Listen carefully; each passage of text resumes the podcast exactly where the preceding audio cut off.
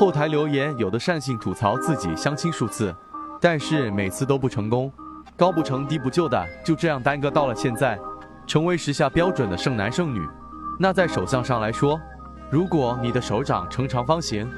这种掌型性格有时内向，意愿方面比较谨慎，不喜欢花言巧语的异性，也不轻易相信别人。如果找到合适对象，婚姻质量也会不错。案例中感情线清晰明长，总体上还是不错的，但是感性线上面出现了倒纹，出现这个表示感情会出现一些波折，婚前人生容易产生迷茫感，而且看婚姻线也是比较高的，代表结婚会比较晚。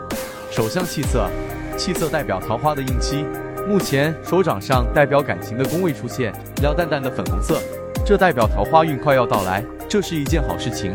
为了避免烂桃花出现。多吸引一些好的桃花。